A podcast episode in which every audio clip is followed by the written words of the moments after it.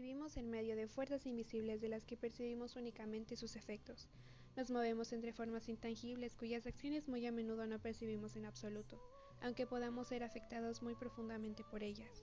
Es por eso que en este espacio me gustaría hablar sobre la autodefensa psíquica, un tema de suma importancia para cada practicante de la hechicería o incluso a personas interesadas en este tema.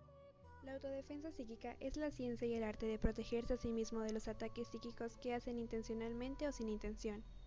Para comprender un ataque psíquico, debemos comprender cómo sucede y qué lo ocasiona. Esto también es conocido como la carga eléctrica que emite un individuo hacia un receptor de forma voluntaria o involuntariamente. Existen distintos usos de esta práctica, como por ejemplo, para protegerse de entidades de pensamientos negativos, para escudarse de campos de radiación psíquica que sean sucios o no saludables, para absorber y quitar los pensamientos negativos o energías tales como el enojo o la tensión, tanto en el hogar como en los lugares donde trabajamos, para desintegrar energías o pensamientos negativos en un lugar determinado. En nuestra cultura se le ha llamado con una infinidad de nombres, como el mal de ojo, brujería, hechicería, mala pava, salación y ojeado. Pensar y sentir producen una entidad de pensamiento y un campo de radiación psíquica. El pensar y el sentir están íntimamente interconectados que la gente rara vez piensa sin sentir o siente sin pensar. Al utilizar la palabra pensar, no solo se refiere a un proceso mental, implica también un proceso emocional. ¿Qué sucede durante los procesos de pensar y sentir? De acuerdo con las antiguas enseñanzas y basándose también en las investigaciones predictivas de Annie Bensat, hay dos fenómenos que se producen. El primero es que se crea una entidad del pensamiento y el segundo se produce un campo de radiación psíquica. Una entidad de pensamiento se llama también forma de pensamiento. Es la jerga etérica, porque cuando una persona está pensando se produce una forma de energía. La forma de pensamiento puede estar bien formada o vagamente formada. Cuanto más claro se produce el pensamiento, mejor se define su forma. Si el proceso de pensamiento es confuso, entonces la forma que se origina será incierta o vaga.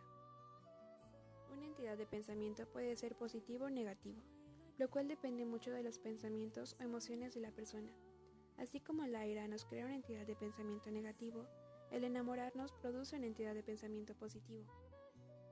Ahora, ¿qué quiere decir con que se produce un campo de radiación psíquica? Por ejemplo, una torre para la transmisión televisiva envía o irradia señales. De igual forma, cuando usted piensa en algo, irradia un campo energético. Este campo energético psíquico está compuesto de sustancias etéricas, emocionales y mentales. Por ejemplo, una persona puede estar enojada con alguien, pero al irradiar un campo energético de ira, la gente se ve también afectada. De la misma manera, cuando usted se pone en contacto con una persona que está feliz, usted inmediatamente también se pondrá feliz. Es porque la persona irradia un campo energético de felicidad. Ahora enfoquémonos un poquito en los pensamientos negativos. ¿Cuáles son los pensamientos negativos de los que debemos defendernos? En primer lugar, tenemos el pensamiento debilitador, Muchos ataques psíquicos no son realmente de naturaleza intencional. Por ejemplo, había una determinada familia en la cual los padres criticaban mucho a su hija, se reían de ella y hacían comentarios despreciativos cada vez que cometía un error. Aunque la amaban, la repetición de sus pensamientos y palabras desmerecedoras daban como resultado una pobre autoestima, falta de confianza e inseguridad. Las repetidas afirmaciones o críticas de desvalorización tienen severos efectos psicológicos en las víctimas. El pensamiento negativo, cuando es captado dentro del aura y en algunos chakras de la víctima, da como resultado una imagen personal muy débil, un bajo nivel de confianza y se crea un obstáculo para el futuro éxito. Tal vez algunos de ustedes debieron de haber experimentado esto, no necesariamente por parte de los padres, sino de otras personas. He aquí una de las razones por las que se necesita aprender la autodefensa psíquica. En segundo, tenemos el pensamiento agresivo. Usted debe de protegerse de pensamientos agresivos. En algunos países es muy común la venta domiciliaria. A veces los vendedores que realizan este tipo de actividad son extremadamente agresivos. Como tercero tenemos el pensamiento snuff. Algunas veces la gente puede proyectar un pensamiento snuff. No es necesario que digan palabras ofensivas o descalificantes, pero sus acciones proyectan pensamientos negativos hacia usted o hacia otras personas referidos a su estupidez, falta de cultura, inutilidad o que usted no es de confiar. Por último, y el que personalmente más detesto, es el pensamiento racista. Un pensamiento racista es la peor forma de ataque psíquico, ya que la víctima no es solo una persona, sino toda una raza o un país completo. El racismo es terrible, da como resultado muchísimo sufrimiento, persecución e injusticia social. Un pensamiento racista puede proyectarse verbal o mentalmente. Se ha podido observar en algunos estudios de clarividentes que las auras de las víctimas con racismo sutil están empapados de proyectados pensamientos negativos, de inferioridad, odio, desesperanza y acusaciones delictivas inexpresadas e injustificadas de racistas ocultos. Otro tema importante en la autodefensa psíquica es el principio de atracción y repulsión. Este principio determina que cualidades similares se atraen y cualidades opuestas se repelen. Las personas con la misma cualidad se atraen mutuamente. Un dicho popular nos dice, Dime con quién andas y te diré quién eres. En otras palabras, los que tienen los mismos gustos gravitan unos en otros.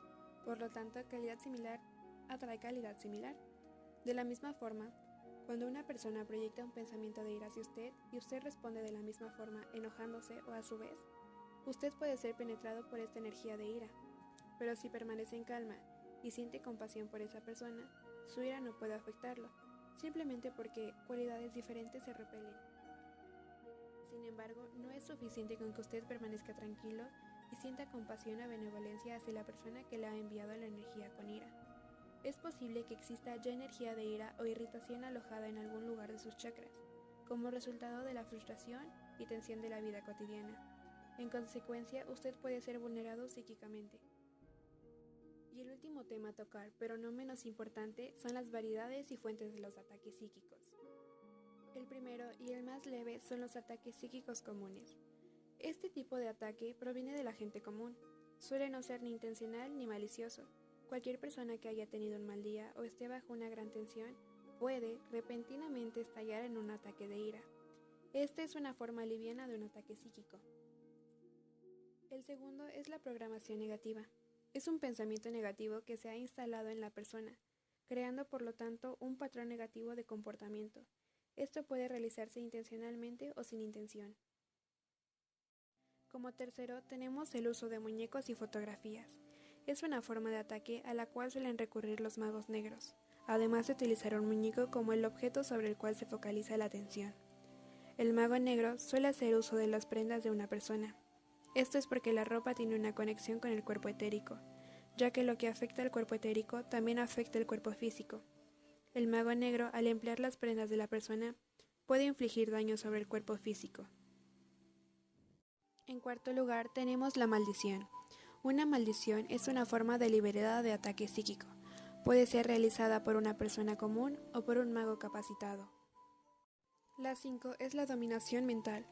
Una persona común o un mago negro puede deliberadamente dominar a otra persona mediante la creación de pensamientos poderosos, probablemente para ganancias financieras o sexuales. El sexto y el último son los ataques psíquicos de magos. Otra fuente de ataque psíquico proviene de los magos negros o brujos. En ciertas regiones de las Filipinas, África, Sudamérica y otros países hay magos negros, o también conocida como magia negra. El mago negro puede enfermar a una persona o herir a alguien, como forma de represalia por un error cometido. Un mago negro muy entrenado y diestro es muy peligroso, pero hay pocas probabilidades de que nos encontremos con uno, porque estos magos no se relacionan con personas comunes o con cuestiones triviales. Es así como concluyo con este pequeño espacio, esperando con buena intención que estos pequeños conocimientos hayan sido de su agrado.